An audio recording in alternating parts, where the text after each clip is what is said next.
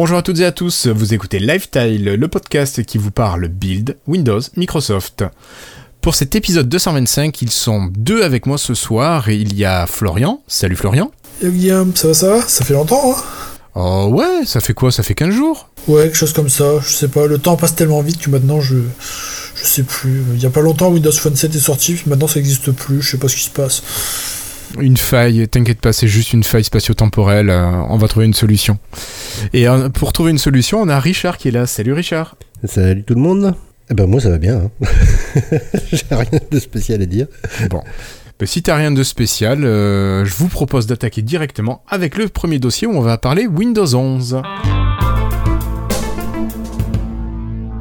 Alors, première petite information, vous avez peut-être vu ça passer si vous vous intéressez à l'actualité Microsoft.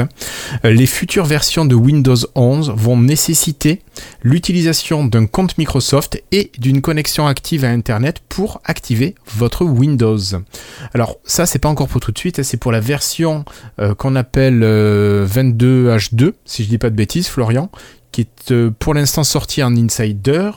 Et donc vous serez obligé d'avoir ces deux outils, donc la connexion et le compte Microsoft. Alors il y a une petite astuce qu'on connaît déjà. Si vous affichez, enfin si vous saisissez une adresse mail et un mot de passe qui ne fonctionne pas, vous allez avoir un message d'erreur et vous suffira de cliquer sur suivant pour configurer un compte local. Donc vous avez encore un petit palliatif, mais ça reste encore euh, au stade de la bidouille. hein. Je pense que là, il va falloir se décider à utiliser un compte Microsoft. Alors, je ne sais pas, Florian, Richard, quelles sont les raisons qui peuvent pousser quelqu'un sur Windows à ne pas utiliser de compte Microsoft? J'arrive pas à voir l'intérêt de ne pas en avoir. C'est les gens qui veulent pas euh, avoir du tout de. Ils veulent ces Windows par exemple pour des jeux ou des choses comme ça. Ils veulent pas du tout avoir de relation avec Microsoft au-delà de ça, j'ai envie de dire. C'est. C'est simplement ça, je pense. hein. C'est donner le minimum d'informations, oui. Bon, c'est euh, ceux qui sont un petit peu, un petit peu parano. Euh, après, euh, bon, qui est, qui est obligation euh, d'avoir un, un compte Microsoft pour pouvoir se connecter. euh, Bon, moi, je, je, je dis pourquoi pas. Euh, ce qui serait bien également, c'est de, c'est ce qu'on avait dit euh, les, les derniers épisodes, c'est de pouvoir switcher c'est-à-dire de, de pouvoir dire que le, le compte qu'on utilise, là, c'est plus le, le- le compte euh, perso, mais c'est le compte euh, pro ou ce genre de choses, et que mm, toute l'interface se mette en adéquation avec ça, quoi. Ouais, ouais. Bon, on verra bien ce que ça donne et comment ça sera accepté ou non par la communauté. hein. Bah, de toute façon, honnêtement, c'est un que je veux dire, il y a encore, euh, ce sera jamais 100% obligatoire parce que il y aura toujours des appareils qui n'ont pas de connexion internet au premier boot, donc il faudra toujours pouvoir créer. Tu peux pas. Imagine un, un cas tout bête, t'as t'as- pas, t'es sur un PC que tu montes toi-même, t'as pas de driver réseau. Bah quoi, bah comment tu fais Je veux dire, c'est, c'est, il faut bien que tu installes ton Windows quand même. Normalement, ton Windows est quand même capable de gérer un pilote réseau générique. Et même si ta connexion Internet n'est pas optimale, tu devrais avoir une possibilité de te connecter. En théorie, mais il y a toujours des cas où il y a- toujours des cas où, où ils pourraient ne pas l'avoir. Donc bon, il y a- ils, ils- ils vont pas se couper de, ils vont pas empêcher quelqu'un d'installer Windows. Ils vont, ils vont pousser un maximum contre Microsoft, mais je pense pas qu'ils vont, qu'ils bloqueront un compte local. Mais je pense que c'est c'est pour ça aussi que l'astuce du mail erroné fonctionne. Oui, oui, c'est parce qu'ils ont pas le choix en fait, oui. C'est ils font tout pour que les, les utilisateurs se sentent obligés d'avoir ce compte Microsoft. Après, c'est pareil sur Android, je crois, non? Quand tu démarres, ils te demandent ton compte Google. Ah oui, t'es obligé T'as pas le choix Je crois que tu peux faire ça aussi. hein. Si, tu, si tu mets non, non, je sais pas quoi, tu peux. Enfin, si tu Oui, mais t'as plus accès fois- au Play Store, t'as plus accès à plein de trucs. Oui, oui, tu perds quasiment tout. Bah oui, bah oui. bah oui. Oui, puis c'est vrai que tu as tellement d'avantages. Tu as accès, je veux dire, à- aux fonctions de téléphonie. Tu as accès peut-être euh, aux data par ton navigateur. Mais c'est tout. Mais bon, c'est pas le sujet. Est-ce que je vous propose de continuer et de passer sur le bureau? Oui. Oui. Ok. Alors quelque chose d'énorme. Euh, c'est une évolution du bureau de Windows 11 qui se veut plus personnalisé, plus interactif. Alors Microsoft propose aux insiders d'utiliser les nouveautés comme la barre de recherche intégrée au bureau. Euh, voilà. Et Microsoft aimerait également aussi proposer bientôt des widgets euh, directement sur le bureau, comme le proposait Windows Vista ou Windows 7. Et bien sûr, ces deux options seraient normalement désactivables facilement. Est-ce que ça, c'est quelque chose qui vous attire tous les deux? Non. non, euh, non, parce qu'on on, on a déjà, on a, on a déjà eu l'essai avec euh, justement euh, avec Vista où on avait la possibilité de rajouter des widgets sur le, sur le bureau. Bon, ça, ça a amusé au début. Et puis, euh, enfin, je sais pas vous, mais bon, à part la, la météo. Ouais, 5 qu'on- minutes. Voilà, plus. à, à part la météo qu'on avait ou ce genre de choses, euh, bah, très vite, on, on, on enlevait tout, quoi. Et je parle pas de, des, des Madame Michu qui ont leur bureau qui est encombré de, de documents, de folders, de d'images, etc. Où de toute façon, on voit même plus le fond d'écran. Donc, rajouter en plus des, des, des widgets là-dessus, euh, on verra plus rien, quoi. Je suis complètement d'accord avec toi. J'ai rien de plus à dire. Je crois que tu as tout dit.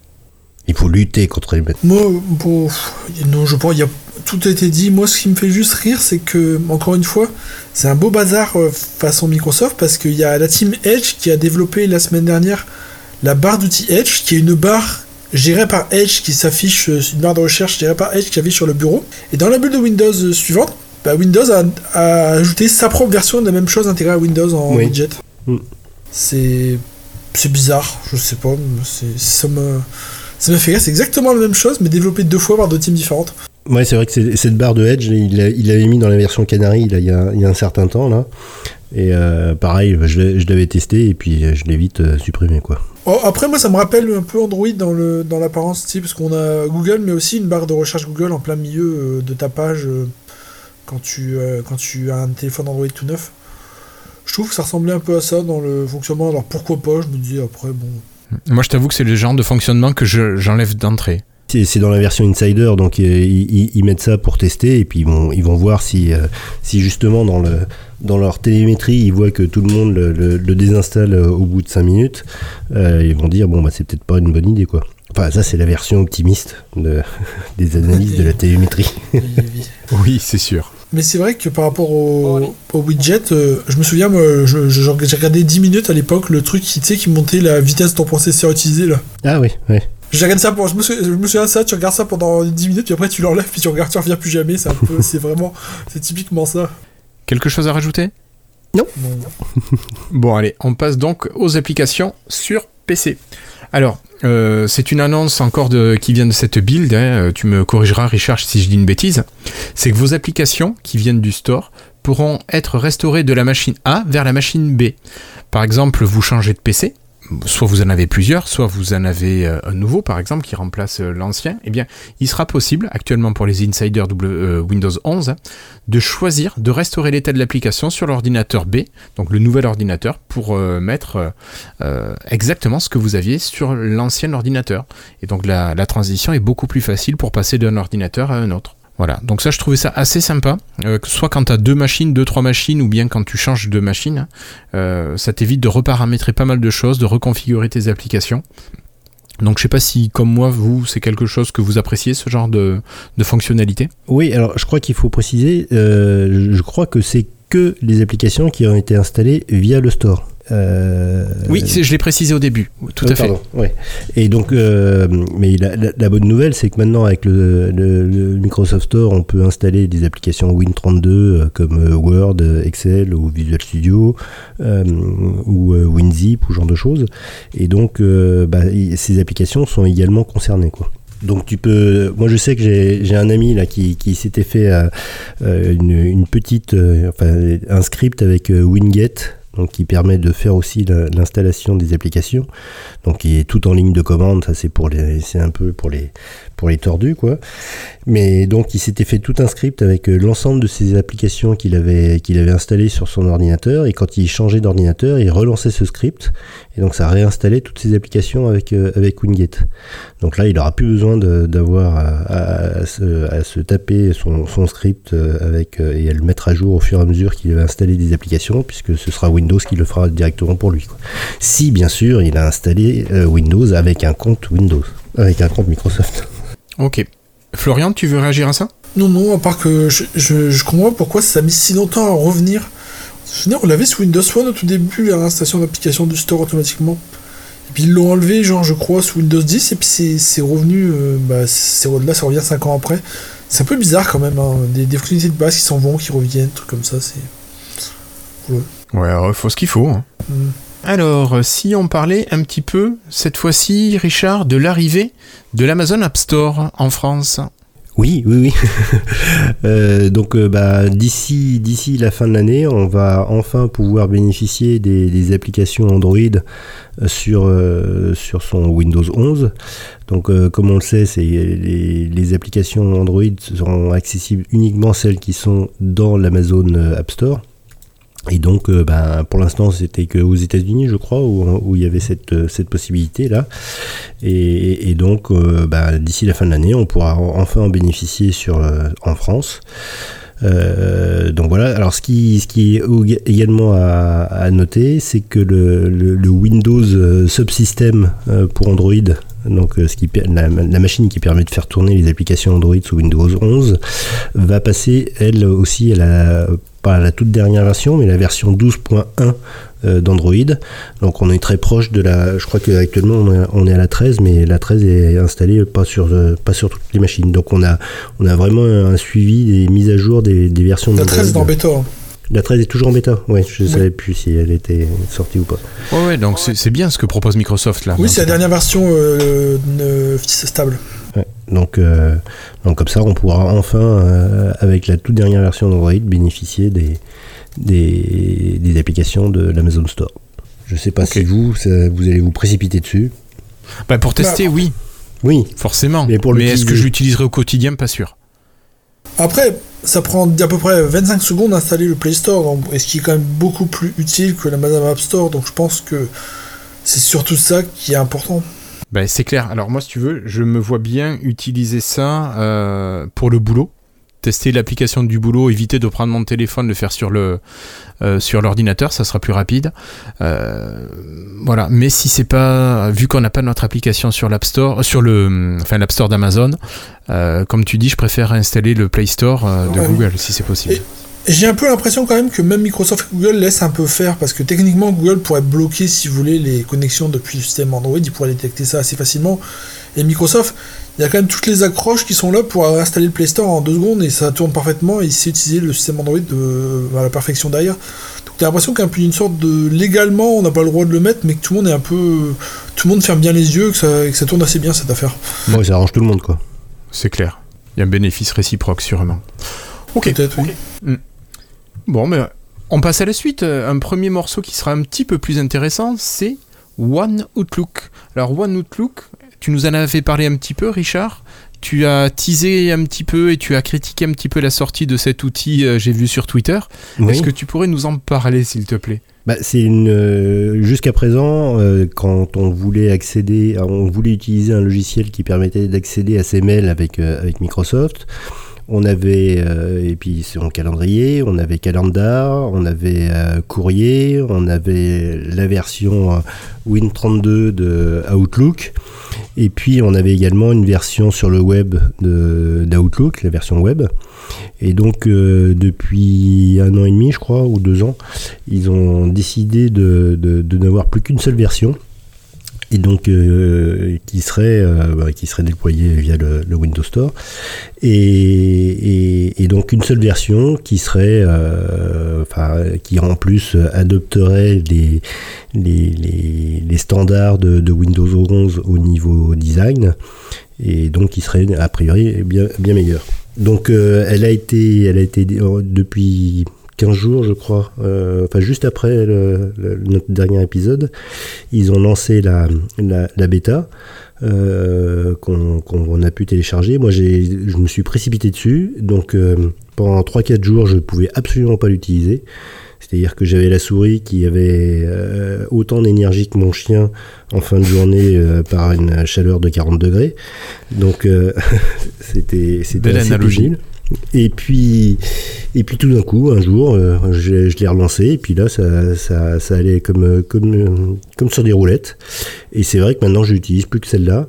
Euh, elle se lance vite. Euh, ça, ça, on a toutes les fonctionnalités, notamment, je pense aux fonctionnalités de recherche dans de Outlook Web qui, sont, qui étaient bien plus, plus évoluées que celles qui étaient la version Win32. Donc, il y, a, y a plein d'autres d'autres d'autres astuces comme ça qui sont utilisables à l'intérieur, qui sont vraiment intéressantes. Quoi. Alors, est-ce que tu as justement quelques petites astuces euh, qu'on pourrait trouver dans, dans, cette version One Outlook? Alors, j'ai pas fait le tout, tout, le tour, mais bon, par exemple, euh, dans, un, dans une page, euh, dans, un, dans un mail, un calendrier, euh, on, peut rajouter une personne juste en, en tapant arrobase, enfin, comme on fait habituellement, dans, par exemple, dans Facebook ou dans Twitter, arrobase suivi du nom de, de la personne et automatiquement, ça, ça le, le, rajoutera. Pareil pour un, pour un fichier. Euh, qui est situé par exemple sur votre OneDrive, vous pourrez mettre comme ça un lien vers votre, vers votre fichier.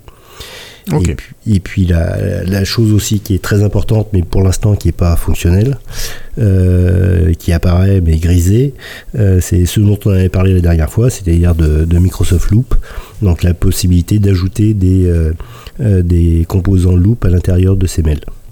Hmm. Dans les mails ou ailleurs d'ailleurs. Hein. Loop n'est pas réservé aux mails. Hmm. Ok, mais moi j'ai pas pu le tester.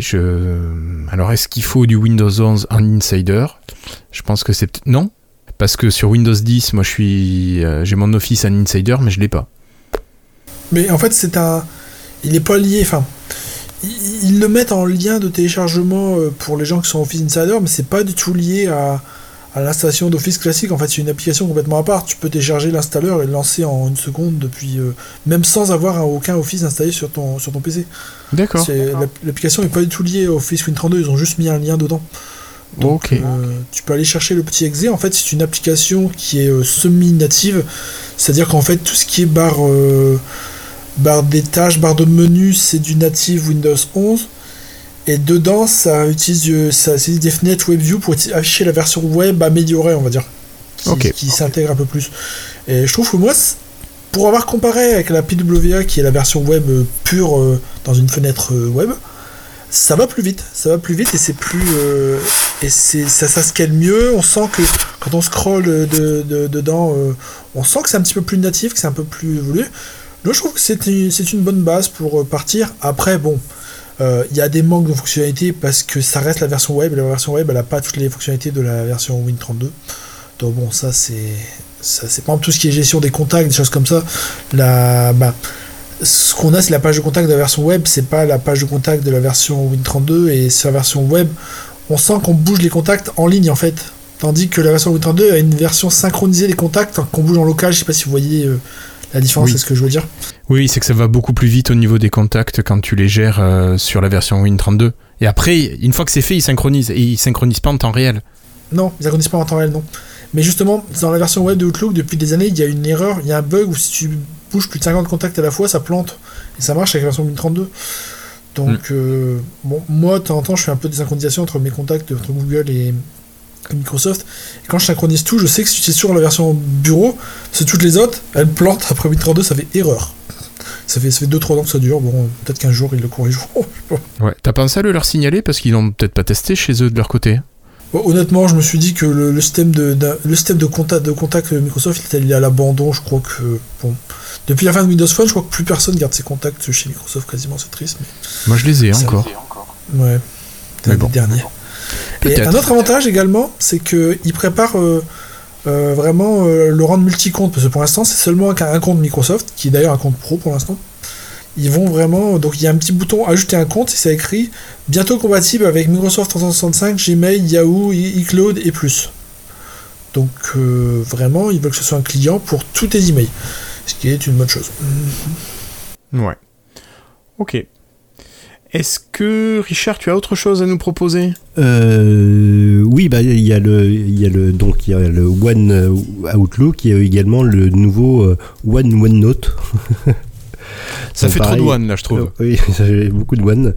Donc on, pareil, il y avait deux, deux versions. Il y avait la version UWP euh, de OneNote qui a plus ou moins disparu, je crois, et puis la version Win32 aussi de OneNote. Et non, non, elle n'a pas disparu la version UWP, hein. c'est celle que tu as sur le store qui marche très bien. Ça s'appelle pour Windows 10 sur Windows Phone. Oui. Tout à fait. T'es taquin, toi. ouais, bah écoute, elle est, elle, est pour, elle est pour Windows tout court. Ils auraient pu enlever le 10 et 11, mais bon, allez. Ouais. Donc, euh, bah, de la même façon, ce qui est une bonne chose, hein, ils veulent réunifier tout ça et n'en avoir, n'avoir qu'une seule, qu'une seule application à gérer. Et donc, euh, bah, ça y est, ils ont lancé, les, ils ont, ils ont lancé la bêta euh, cette semaine, je crois, ou la semaine dernière. alors je ne suis pas un, fol utilisateur de, de OneNote. Euh, je crois qu'il y a eu des améliorations côté tactile qui ont été faites. Je, suis incapable de dire euh, si c'est vrai ou pas. Mais bon, vous pouvez toujours essayer. Euh, si vous avez OneNote, vous allez dans le, petit, le petit haut-parleur là qui est tout à fait en haut à droite dans la, barre de, menu et vous cliquez dessus et vous essayez d'activer la nouvelle fonctionnalité. Hmm. Et peut-être que vous aurez la chance de pouvoir le faire, pas comme certains qui ne peuvent pas et qui connaissent plutôt bien OneNote. Tant pis. Voilà, j'attends de pouvoir le tester. Ouais, la, grande différence que j'ai vue pour des gens qui, ont ça sur, euh, sur Reddit, parce que moi j'étais sur 4 PC à la fois et il veut pas, il veut pas me le laisser rentrer, je sais pas pourquoi, il, est méchant. et eh ben, euh, c'est que euh, ils ont refait l'interface pour être un peu plus proche justement de l'UWP avec ce concept d'avoir les, menus, plus de menus sur la gauche plutôt que tout en haut comme c'était dans l'application Win32. Ouais. Moi, j'avoue que c'est ce qui fait que j'utilise pas la, version Win32. J'utilise encore le WP parce que je m'y perds dans la version euh, Win32. Donc. Euh... Quand t'as connu OneNote avec la version Win32, bah, forcément t'as des repères. Bah oui, c'est pour problème inverse. Bah oui, je comprends. C'est quand tu t'es habitué à l'une, après tu as du mal à passer à l'autre. et, je crois que Microsoft va avoir un petit peu de mal à, parce qu'ils veulent unifier les deux en une, à garder tout le monde content parce que il y a plein de monde comme moi qui reste sur le WP parce qu'ils préfèrent cette interface là. Et comme tu dis, il y a tous les gens qui sont là depuis 10 ans sur le OneNote Bureau. Et je sais pas comment ils vont faire pour contenter tout le monde à voir, on verra bien. Alors, moi j'ai switché, hein. je ne lance euh, le OneNote Bureau que pour quelques utilisations que n'a pas la fonction UWP, l'application UWP. Hein. Sinon, je Attends, tu utilises UWP toi Ah ouais, j'utilise UWP, ça doit bien faire 3-4 ans bah oui, mais il va mourir quasiment plus que UWP. Justement, il va mourir lui. écoute, euh, à un moment, c'était la version Win32 qui devait mourir. Oui, mais il change d'avis tous les deux ans, écoute, j'attends que ça meure. Tant que j'ai un OneNote, je m'y ferai. Voilà. Je vois, j'ai convaincu tous mes collègues de boulot de s'y mettre. Euh. Je, vais vous donner un scoop. Ils vont pas continuer à, à gérer la version UWP. Hein. Oui, ben non, l'UWP est mort, de toute façon. On a bien compris que Microsoft mettait fin à tout ça. L'UWP, c'est le passé chez MS. Mais je pense que, comme tu l'as dit, Richard, il s'inspire de. C'est Richard ou c'est Florian, je sais plus, qui a dit qu'il s'inspirait de, l'esthétisme de l'organisation de la version UWP sur la Win32, ouais. La future Win32. Mais bon, je pense qu'on aura le temps de la tester, Florian, euh, d'ici peu, quand même, on devrait y avoir accès. Le jour où il met son trait. Oui, il nous laissera entrer. Bon allez, on va laisser OneNote de côté, puis on va laisser euh, Richard nous parler un petit peu de la build qui a eu lieu, enfin qui a lieu en ce moment, qui se termine peut-être euh, aujourd'hui ou demain. Demain. Euh, demain, voilà. Alors de quoi tu as entendu parler qui pourrait nous intéresser, qui pourrait intéresser nos auditeurs? Oui, parce qu'il y a plein de choses qui, qui, vont pas les intéresser. Bah oui, je me doute. Alors j'ai un gros morceau et puis après j'ai plein de petits morceaux. Euh, vous voulez que je commence par quoi? Par le gros ou par les petits? Allez, comme tu veux, fais-toi plaisir. Florian, allez. Vas-y le gros, le gros morceau. oui, donc le, gros, euh, celui de, enfin, euh, au niveau de, des, différentes conférences qui ont, qui ont eu lieu depuis le, début de la build, on sent bien que Microsoft veut pousser Windows en ARM. Donc, oh, je m'en euh, doutais que c'était ça, c'est ça le gros. Moi, je suis déçu. Attends, attends, attends. Euh, donc euh, ils ont annoncé tout un tas de, nouveautés pour Windows en ARM. Donc la, première chose c'est qu'il va y avoir très sous, sous, peu tous les outils de, développement qui vont, qui vont basculer, qui vont être disponibles sous ARM. Donc on a des Visual Studio, des Visual Studio Code, du, du Visual C++, etc. Dans ces Windows en ARM, on a le WSL et WSA, donc le, subsystème Linux et le subsystème Android qui seront, qui seront dispo. Et pour pouvoir euh, tester tout ça, euh, ils, ont, ils ont annoncé ce qu'ils appellent le projet Volterra.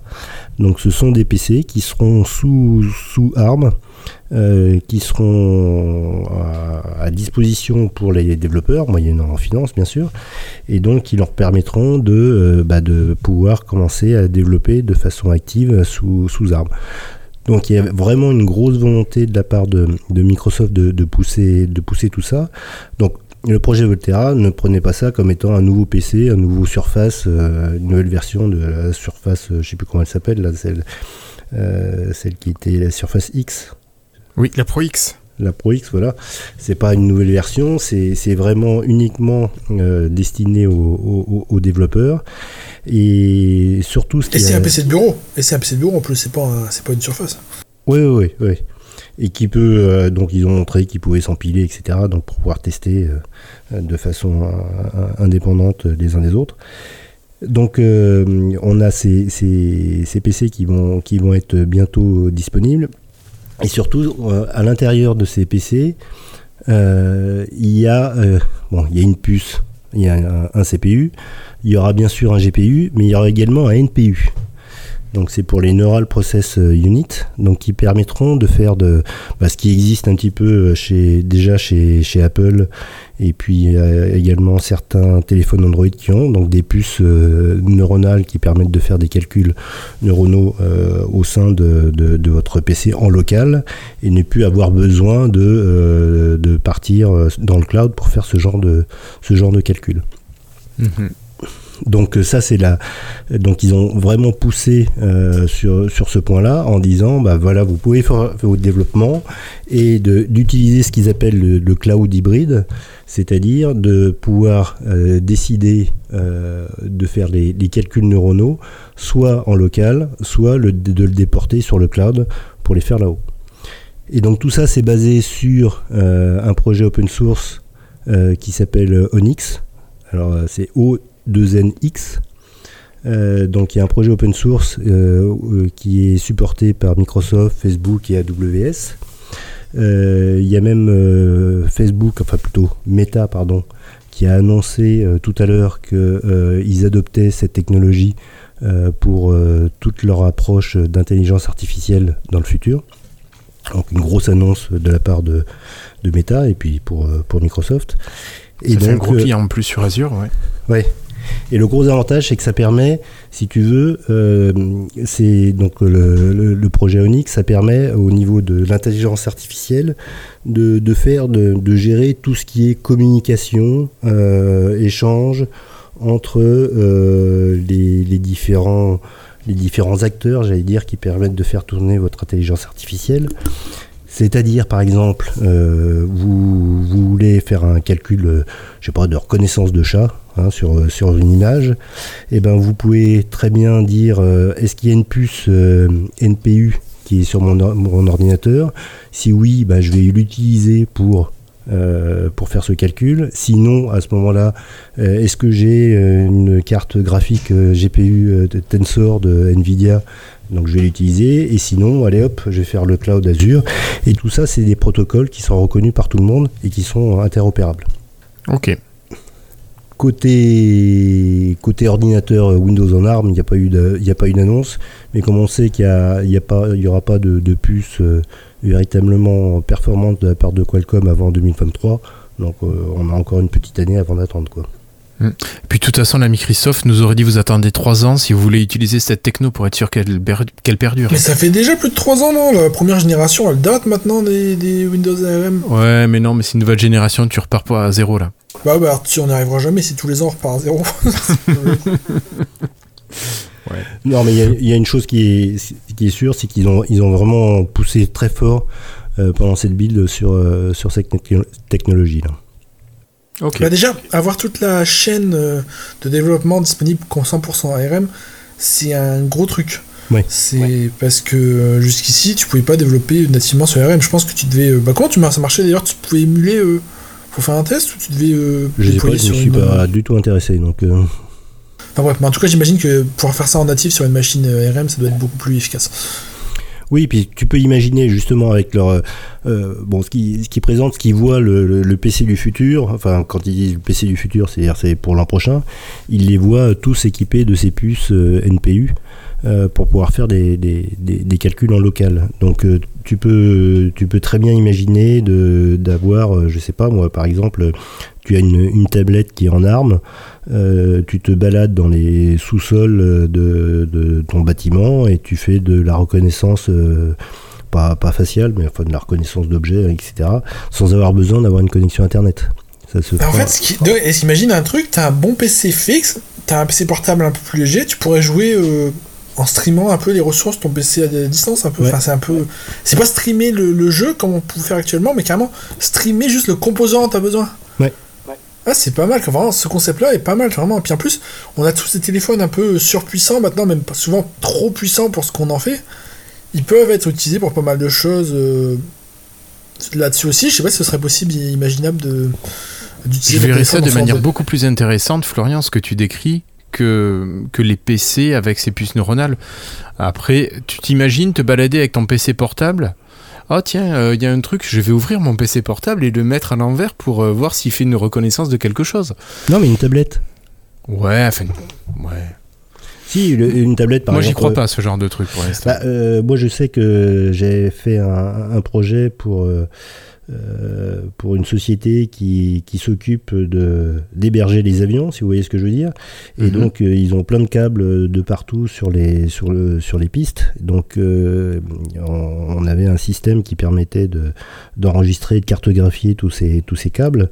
Et, et il y avait un projet de, de, de, de, au- d'ajouter au sein de l'application la possibilité du, du gars qui se dé- déplace avec sa tablette sur le, sur le site et un endroit, il ouvre, il ouvre le coffre où il y a les, euh, où il y a les câbles, il fait juste une photo et ça lui permet de, de voir s'il est en conformité par rapport à ce qui est, ce qui est prévu.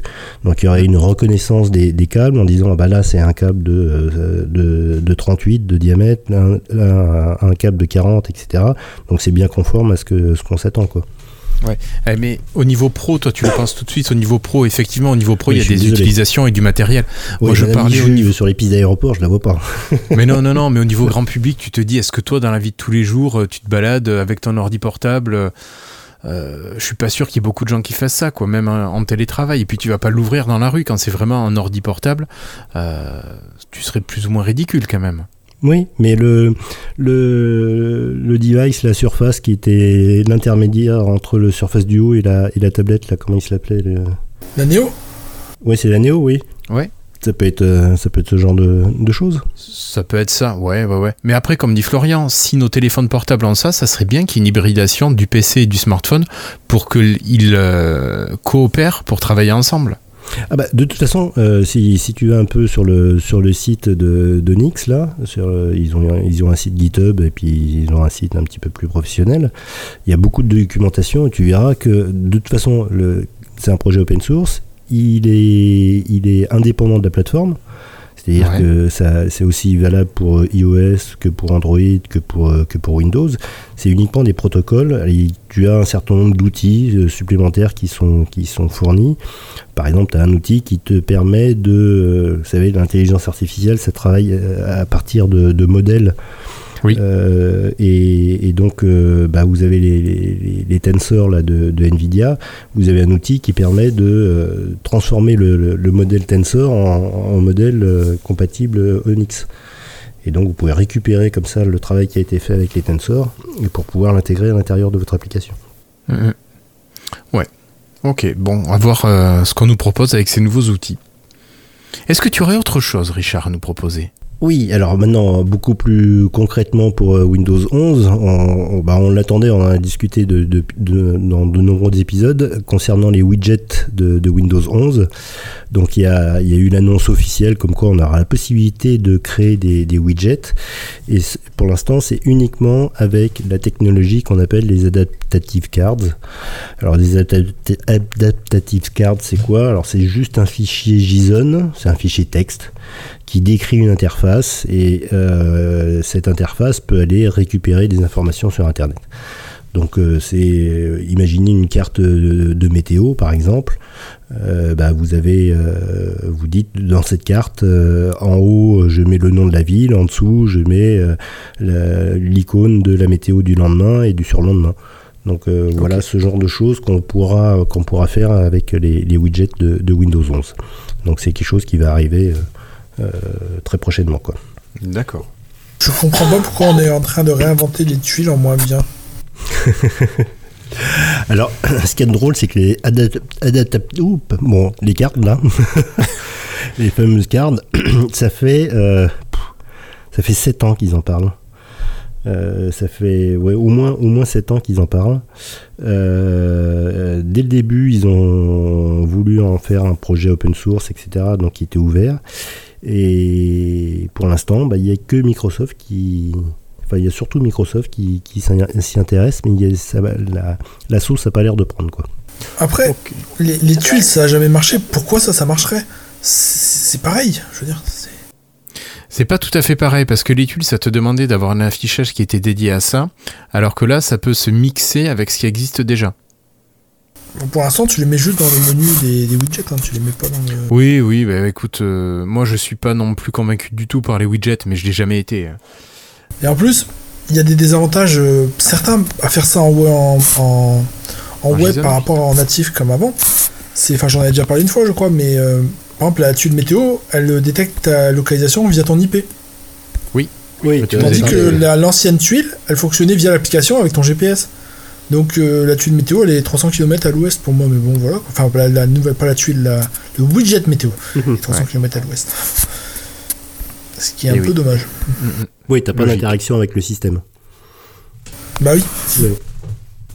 Si ce n'est euh, quand l'utilisateur le demande. Enfin, euh, le sollicite. Euh, ensuite, dans les autres annonces, bah, on avait parlé aussi de, Teams. donc, on, a, on avait dit qu'on avait la possibilité de, de, dans Teams de pouvoir rajouter des composants loop. Bah, maintenant, il y a le SDK qui permet, qui, ils l'ont appelé maintenant le Live Share for Teams, donc qui est la de créer ses propres composants euh, qui sont basés sur des, relais qui sont sur, euh, sur Azure et donc qui, permettront de, de, faire des interactions comme ça en, collaboratif euh, entre utilisateurs dans une, dans une conversation Teams par exemple. Donc on peut imaginer à peu près tous les scénarios qu'on veut. Donc ça c'est vraiment c'est pour montrer que Loop ce sera la solution proposée par Microsoft, mais euh, il, laisse la possibilité à d'autres entreprises de pouvoir créer ses propres, euh, ses propres composants. Ensuite, euh, PowerPage. Alors PowerPage, pour faire simple, c'est en gros pouvoir créer son, son site web, son site web Wix en deux ah mouvements. Pardon. je disais oui, ok, c'est Wix, c'est quand même, on part sur un format particulier. Oui, donc euh, là, ça, là, ça permet de, de, créer euh, donc son site web, euh, toujours pas, pareil, basé sur un certain nombre de, composants, etc., visuels. Donc tout ça de façon interactive, très, très jolie. Le gros avantage des, des Power Pages, c'est que bah, il y a la possibilité d'interagir avec le Microsoft Graph et donc de pouvoir rajouter des informations qui proviennent de votre Outlook, de votre calendar, de votre OneDrive, enfin de, tout ce qui peut exister à l'intérieur de Microsoft 365. Quoi. Ouais. Donc c'est j'arrive pour créer des intranets dans les entreprises. Ah, pour créer des intranets. Ok, ouais, on n'est pas sur quelque chose de public là. Non, non, non. Ok. Euh, voilà. J'allais te demander, est-ce qu'on a eu des présentations de, de types d'activités euh, qui ont été faites Et voilà, donc un intranet. Ouais surtout, il y a peut-être possibilité de faire euh, vis-à-vis du public, mais euh, au niveau de l'interaction, je pense que ce sera assez limité. Quoi. Ok, merci Richard. T'as encore un petit quelque chose? Oui, alors après très rapidement, bon, ils ont présenté ce qu'ils appellent l'intelligence euh, data platform, donc c'est une façon unifiée de, de, gérer les datas. Euh, bon, les devbox, bon, ça c'est pour euh, c'est pour les développeurs.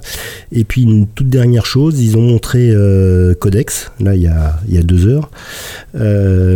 donc, si vous voulez, Codex, c'est quoi? C'est basé sur OpenAI. Je ne sais pas si vous connaissez. Donc euh, la société qu'ils ont, qui était, qui appartenait à Elon Musk, il me semble, et qu'ils ont, que Microsoft a racheté il y a quelques quelques années. Donc euh, c'est eux qui sont, qui sont à la base de, ah comment il s'appelle le, la super intelligence artificielle? Bon, je me souviens plus. Enfin bref. Euh, et donc, bah, ils ont fait une démonstration avec Babylon.js, qu'on connaît bien puisque c'est David Catu qui, Qui, est à la base de ça. Et donc, euh, en gros, euh, vous voyez une interface où la personne dit euh, textuellement parlant, enfin avec, la voix, dit ben, dessine-moi, enfin, montre-moi le système solaire avec des étoiles derrière.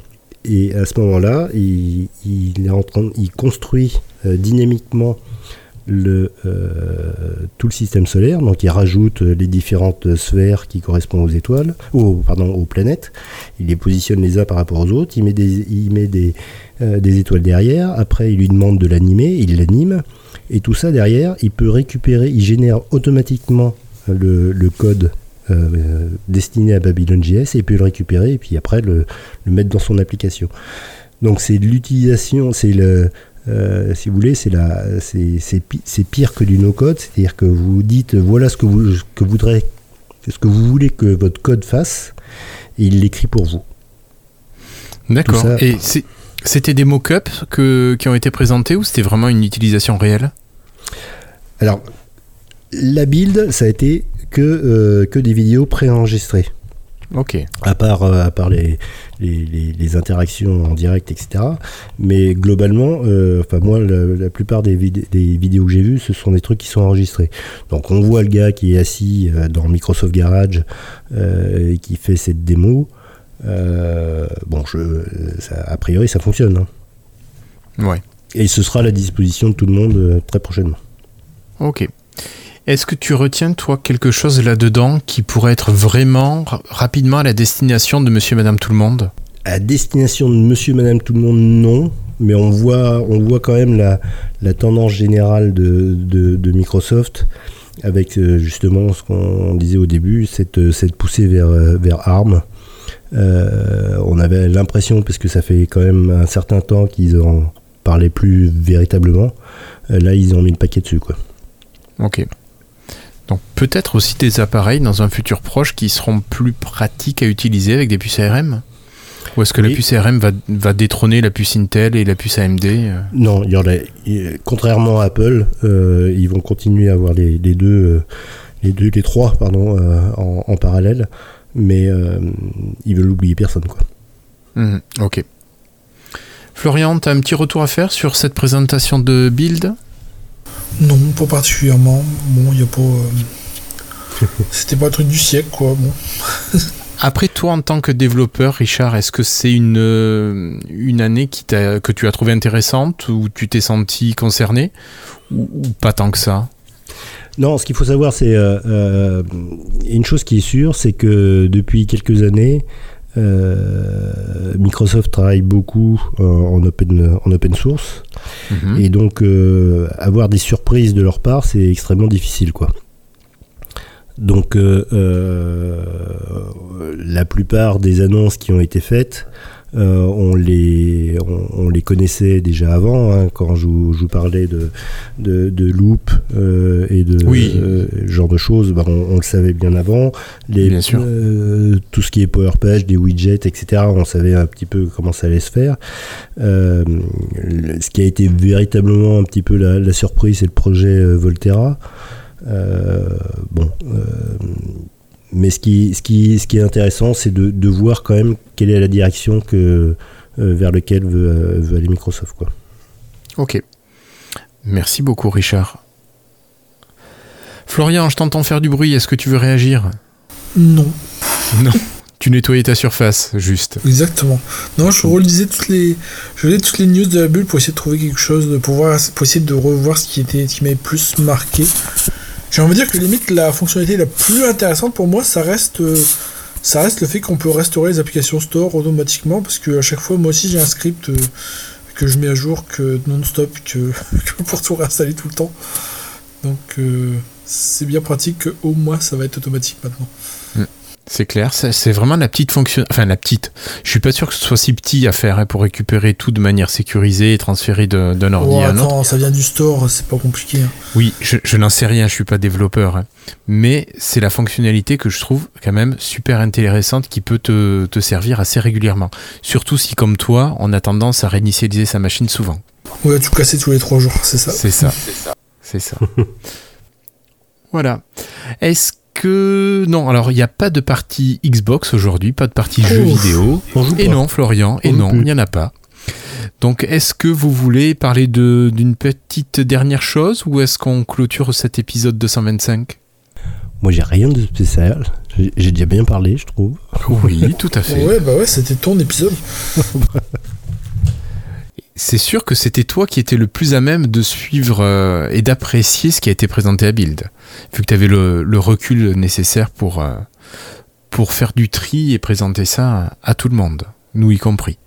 Dans les petits trucs intéressants que j'ai remarqué au fil des dernières semaines, bon, je pense que c'est pas très, très important, mais euh, il pousse vraiment euh, Clipchamp de plus en plus maintenant. Je sais pas si vous avez vu ça. Oui. Même si tu vas dans vidéo éditeur, bah il te dit euh, bah non maintenant on a Clipchamp, faudrait mieux d'aller là. Ouais, mais ça serait bien qu'on puisse discuter avec quelqu'un de chez Clipchamp pour voir comment, comment ça s'est Euh, passé ce rapprochement. Oui, oui, oui, c'est- en cours, c'est en cours. Ouais. et, Il- vraiment. Il, il m'a dit ok, mais après je lui dis quand, et puis après il m'a plus répondu. Ah, oh, c'est ouais. le problème. problème de la date. Donc le dernier message que je lui ai envoyé, c'est tu boudes? Point d'interrogation. D'accord. Alors juste pour euh, que vous soyez au, au clair, c'est juste que Richard connaît la personne qui est responsable de Clipchamp. Donc euh, c'est l'occasion pour nous d'échanger, d'avoir un invité. Ça fait très longtemps, très très longtemps que l'on n'a pas eu d'invité. Donc pourquoi pas? Oui, oui. Bah, on va voir. Il a, il a un agenda qui est très chargé, hein, donc. euh, Ouais. On essaiera de se caler en fonction de, Ouais. de ce qu'il nous propose. Pour faire les icônes, tout ça. C'est ça. Le thème sonore.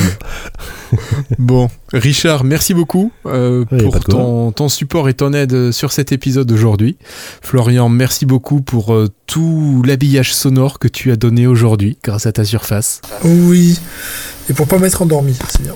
Et pour ne pas t'être endormi. Je le reconnais. Allez, ben merci à toutes et à tous. Euh, on se donne rendez-vous normalement dans une quinzaine de jours pour de nouvelles informations et sûrement on parlera de jeux vidéo cette fois-ci pour faire plaisir à Florian. Je suis sûr que ça va te manquer pendant 15 jours. Oui. Allez, au revoir Richard, au revoir Florian, salut tout le monde. Ciao. Salut.